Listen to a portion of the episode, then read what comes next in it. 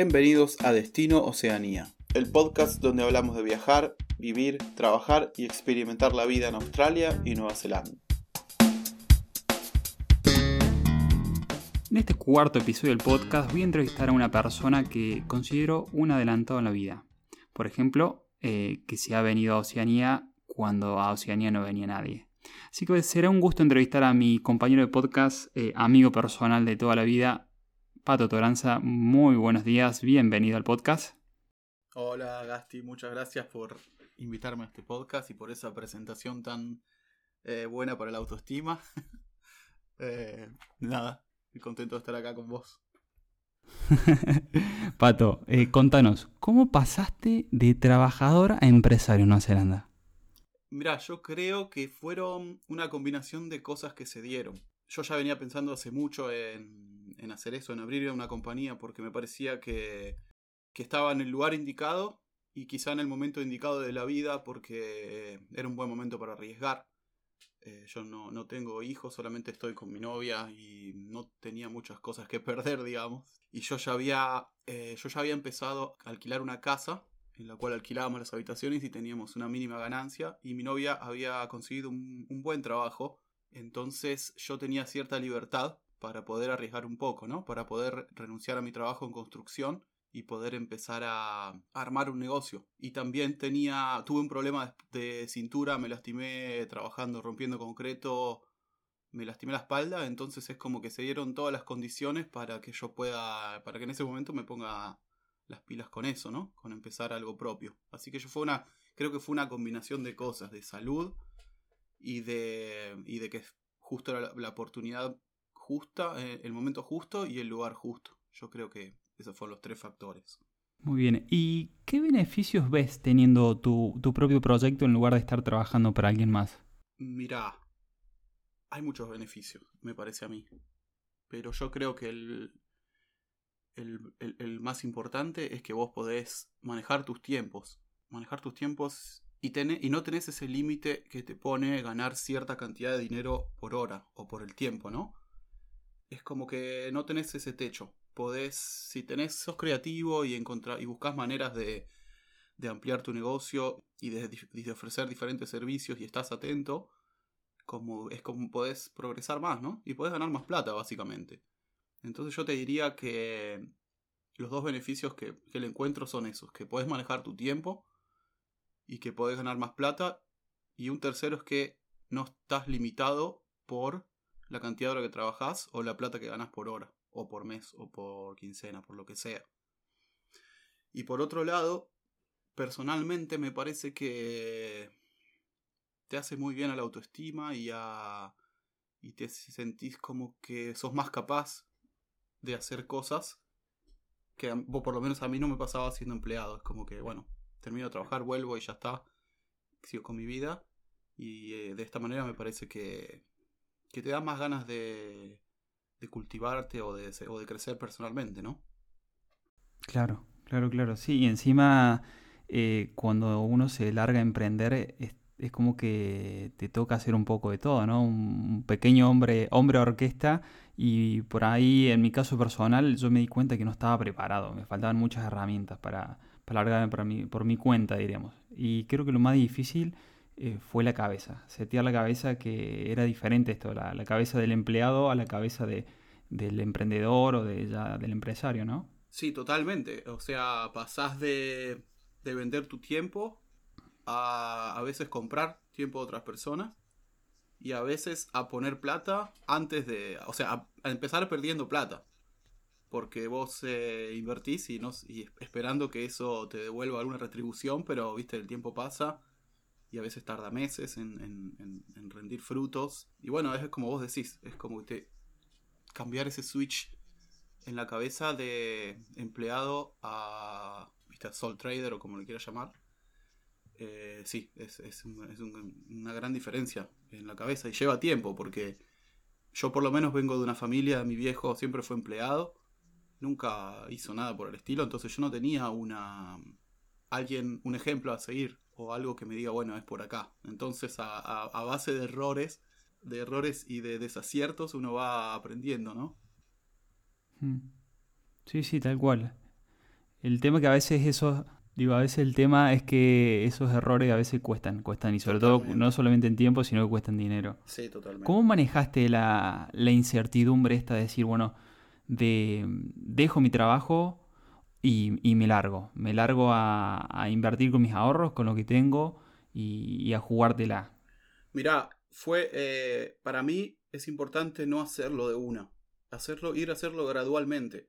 Yo no lo hubiese hecho si no, si no hubiese tenido el ingreso que ya habíamos creado con mi novia, que era alquilar una casa y subalquilar habitaciones. Nosotros con ese ingreso ya cubríamos nuestras necesidades básicas, ¿no? La renta, la comida y algunos servicios. Pero a mí no me parece recomendable saltar de lleno a mandarte por tu cuenta. Porque no sabes cómo te puede ir y por ahí renuncias a un trabajo bueno que tenés de golpe y decís, bueno, me meto con todo en esto y después no sale bien y, y se complica, ¿viste? Entonces para mí hacerlo gradualmente eh, fue muy importante. Al principio es difícil porque tenés tu trabajo de 9 horas y después tenés otras 5 o 6 horas o lo que te dé la energía para seguir trabajando en lo tuyo y, bueno, al principio es así, uno estás capaz que estás 15 o 15 horas por día trabajando porque cuando terminas de tu trabajo de empleado empezás a trabajar en tu trabajo propio. Pero bueno, sin esfuerzo eh, no se consigue nada, ¿no? Entonces creo que es, que es clave eso. Al principio hay que poner, hay que poner más de lo que quizá querés. Pero lo que yo encontré es que cuando es algo propio tenés el doble o diez veces más energía de la que tenés cuando eh, trabajas para otro. Eso te da un plus totalmente, me parece a mí. Sí, sí, sí, tal cual. Yo lo vivo de la misma manera. Que cuando es algo, algo propio, eh, aparte se disfruta más, ¿no? Totalmente. Aparte, otra cosa que me parece a mí, cuando vos haces algo propio, nadie te puede decir si está, que está mal. Porque no existe, porque lo estás creando vos. Eso es a mí lo que más me gusta de, de crear cosas, ¿no? De lo que sea. No hay un parámetro de si está bien o mal. Después te irá mal, capaz. Pero bueno, esto es mío y nadie me puede decir si, que, que está mal. Porque no hay nada con qué comparar. Claro, claro. Y, antes de esto, de, de, emprender en tu, en tu inmobiliaria en Nueva Zelanda, ¿pasaste por muchos trabajos ahí en, ese país? Eh, sí, sí, pasé por varios trabajos. Eh, y fui, mozo, recolecté cherries, eh, cerezas creo que son. Trabajé eh, recolectando las ramas después de la poda de kiwis en el campo.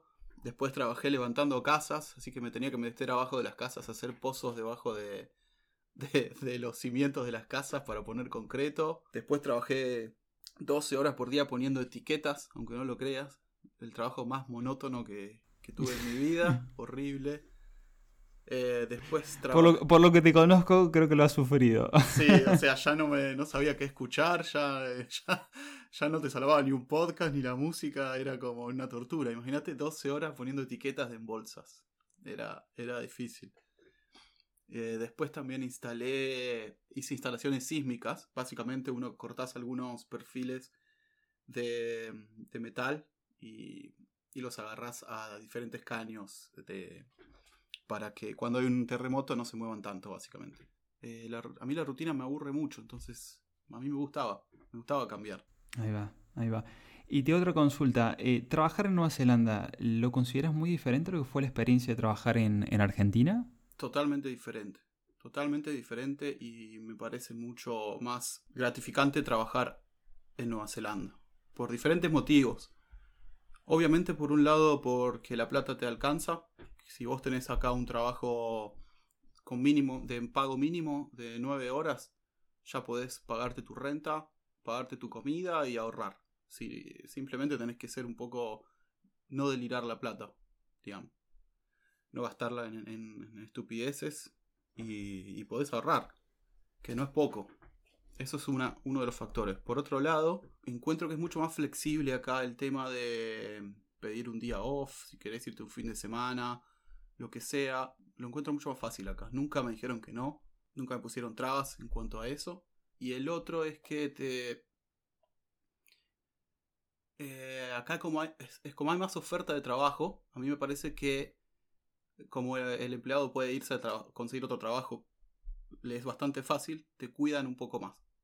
Cuidan un poco más al empleado porque saben que no es fácil conseguir buenos empleados y porque es fácil que consigan otro trabajo y se te vayan, ¿viste? Claro, claro. ¿Y se vive esto un poco, por ahí nosotros en Argentina le decimos un poco el, el acomodo? ¿O allá no existe? Yo me recuerdo de mi experiencia en Australia, prácticamente no existía. Si no hacía el trabajo, hasta luego, muchas gracias, pero el que sigue, ¿no? No, totalmente, no, no, nunca vi eso. Hasta ahora, la verdad que no, no vi acomodos, no. Y otra cosa buena que tenés cuatro semanas de vacaciones acá, no dos. Pagas. O sea, ya arrancas con cuatro semanas pagas. Sí, me parece que tenés que trabajar más de seis meses y ya, ya, lo tenés. ya tenés cuatro semanas pagas de vacaciones. Eso está buenísimo. Vale, vale. Sí, sí, muy parecido a lo que es eh, aquí en España. Pero claro, nosotros en Argentina tenés que trabajar durante cinco años consecutivos en la misma empresa para que pases de 14 días hábiles no, perdón, 14 días de corrido a, a 21 días de corridos. Es durante 5 años en mi empresa y si cambias de empresa arranca de cero. Es eh, lo que hemos trabajado bastante tiempo allá también, sí, sí, fue... Tengo, no tengo los mejores recuerdos de eso.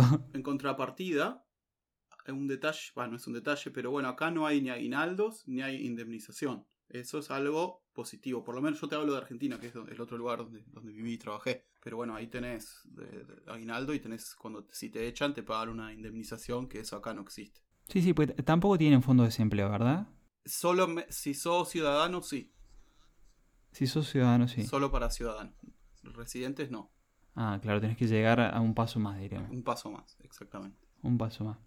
Eh, Pato, danos un poco más de detalle de tu proyecto, de Tidy Culture, y contanos un poco más de lo que es eh, esto que estás desarrollando en blockchain. Bueno, Tidy Culture empezó como simplemente un servicio de alquiler de habitaciones eh, y después decidimos buscar más casas para hacer eso. Y conseguimos tres casas más.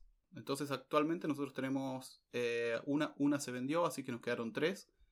Son 13 habitaciones que alquilamos semanalmente, ¿no? en general es gente que viene a estudiar o trabajar y son habitaciones accesibles. Muchos, gente, muchos working holiday y estudiantes nos alquilan. Vale, pero no es solamente que tú alquilas la, diríamos, alquilas la casa y alquilas las habitaciones, sino que en realidad tú la montas para que alguien vaya. Amueblamos toda la casa, contratamos todos los servicios y amueblamos todas las habitaciones. Y nada, uno está lista para que vos vengas con tu mochila, la dejes ahí y hasta tenemos la sábana la cama hecha. Así que si estás cansado puedes llegar y meterte directo a dormir. Sí, proveemos todos los muebles y todas las cosas de cocina, heladera, todo. Toda la casa es full. Claro, y, y, todos los servicios, diríamos, internet, de gas, eh, así, luz. Sí, sí, ah, solo gas, ninguna de las casas tiene gas, así que solo eh, internet y power y electricidad. Claro, pues todo, sí, ahora me, me hiciste acordar que la gran mayoría tiene todo, todo eléctrico, hasta sí, inclusive la, cocina. No hay gas natural. Eh, sí, podés tener gas, pero tenés que comprar los tanques y te los renuevan cuando se te acaban, los llamás y te, te lo cambian, te lo, te, te lo cambian por unos yen. Sí, yo me acuerdo, dependía de la zona en Australia que estaba, en algunos casos había gas, que era la minoría, y si no, todo, todo eléctrico, toda la casa eléctrica, inclusive eso, la, cocina. Y, y, respecto a blockchain, ¿qué estás haciendo ahí? Porque esto blockchain ahora es, sí, es nuevo, pero eh, mucho todavía no tenemos claro de qué se trata. ¿Qué estás haciendo ahí? Bueno, yo había, yo había invertido en 2012 en Bitcoin.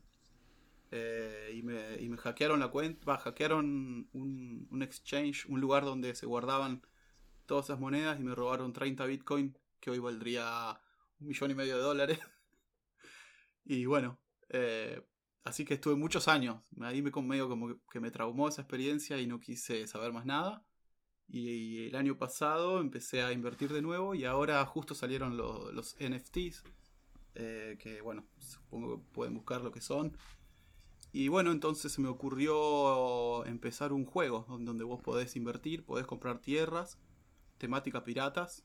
Y vi la oportunidad, me pareció que era un buen momento. Entonces lo que estoy haciendo es un juego en que vos, podés comprar tierras, podés comprar barcos y extraer recursos y podés también eh, atacar los barcos para robarte los recursos de los demás. Y si llegás al puerto con todos los recursos, los podés vender y podés ganar dinero. Esa es básicamente la idea general del juego. Vale. O sea, no, no es un juego de los por ahí clásico que podemos llegar a jugar una consola de, video, de videojuegos, sino que es como un play to earn, ¿no? O sea, vos jugás para ganar. Exactamente, es un play to earn y jugás para, jugás para ganar dinero en cripto, ¿no? Que después, si querés, En lo puedes sacar a tu cuenta de banco o lo puedes seguir invirtiendo ahí en, en blockchain. Qué bien, qué bien. Bueno, por esas cosas te considero un, un adelantado, por este tipo de cosas. Siempre estás un paso más adelante que el resto. Eh, bueno, contanos un poco, de, ya un poquito más de tu vida personal, de, de cosas tuyas de Argentina y cómo las vivís en... Por ejemplo, yo sé que en Argentina, porque hemos jugado juntos al fútbol mucho tiempo y, Sí. y te he ido a ver con la que tocabas en una banda. ¿Seguiste haciendo ese tipo de actividades en Nueva Zelanda? Sí, son esas cosas que te mantienen vivo para mí y que no podés dejar de hacer nunca.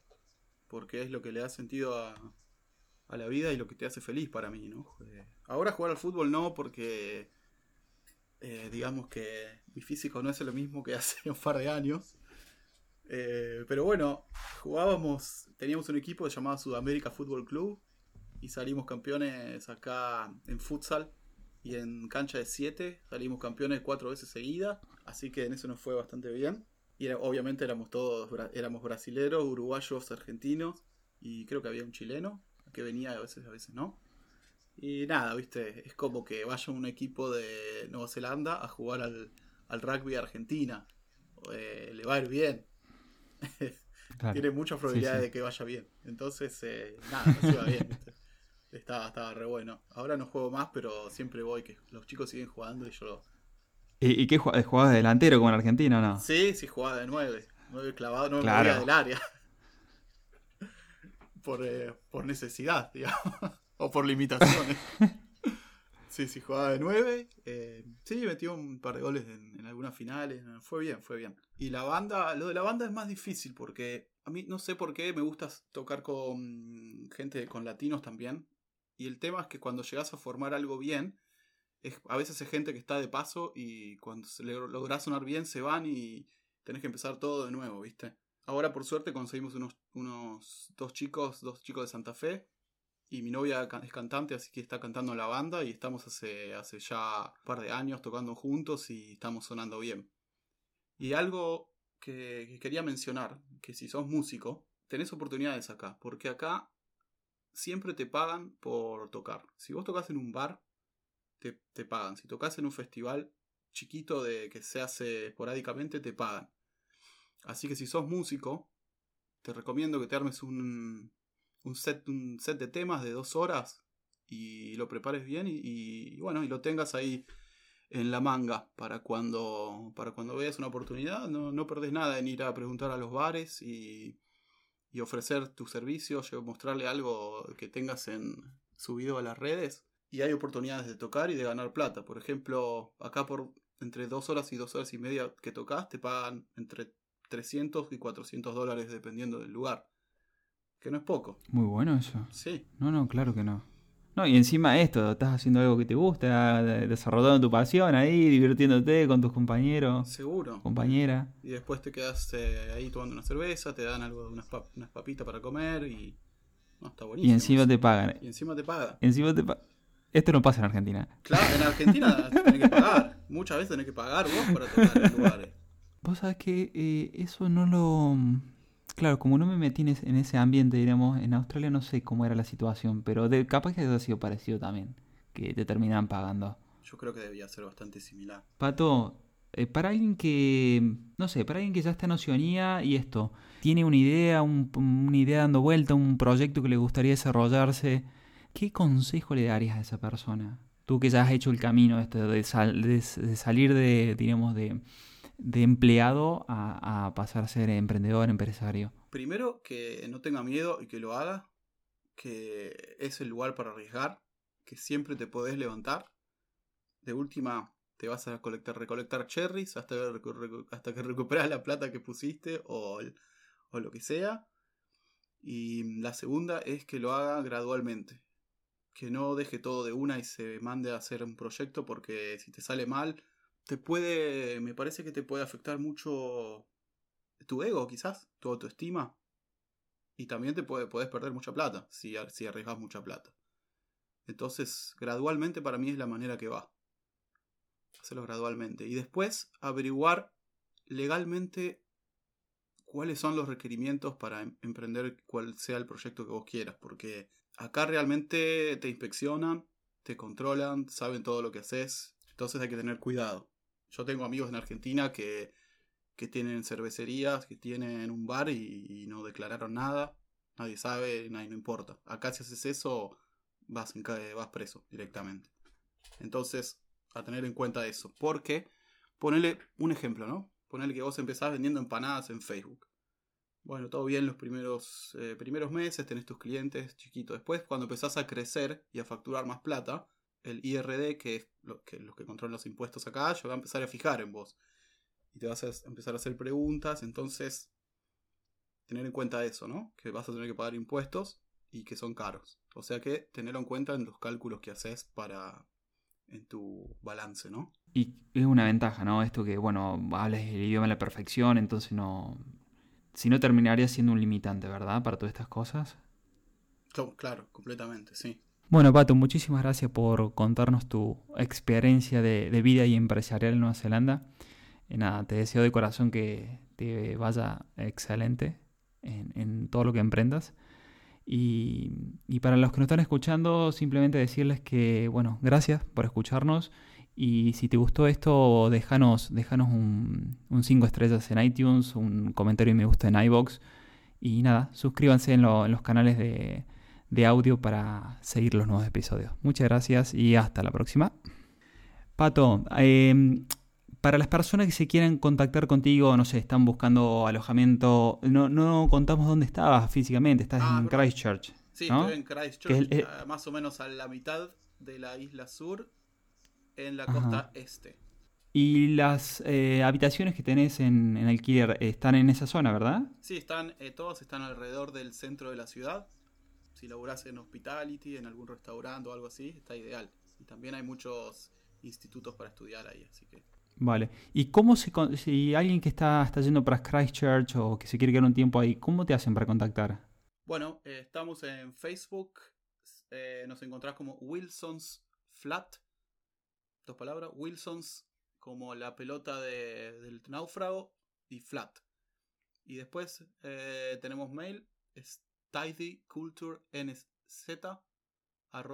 gmail.com Sí, sí, lo dejamos en las notas del programa para que si alguien está interesado que, que lo puedan hacer clic en el link y directamente se contacte contigo.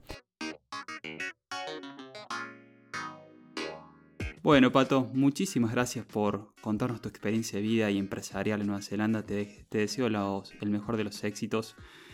Y, a todas esas personas que nos están escuchando, les pedimos que nos dejen un, 5 estrellas en iTunes, un comentario me gusta en iBox, que se suscriban a todos los canales de reproducción.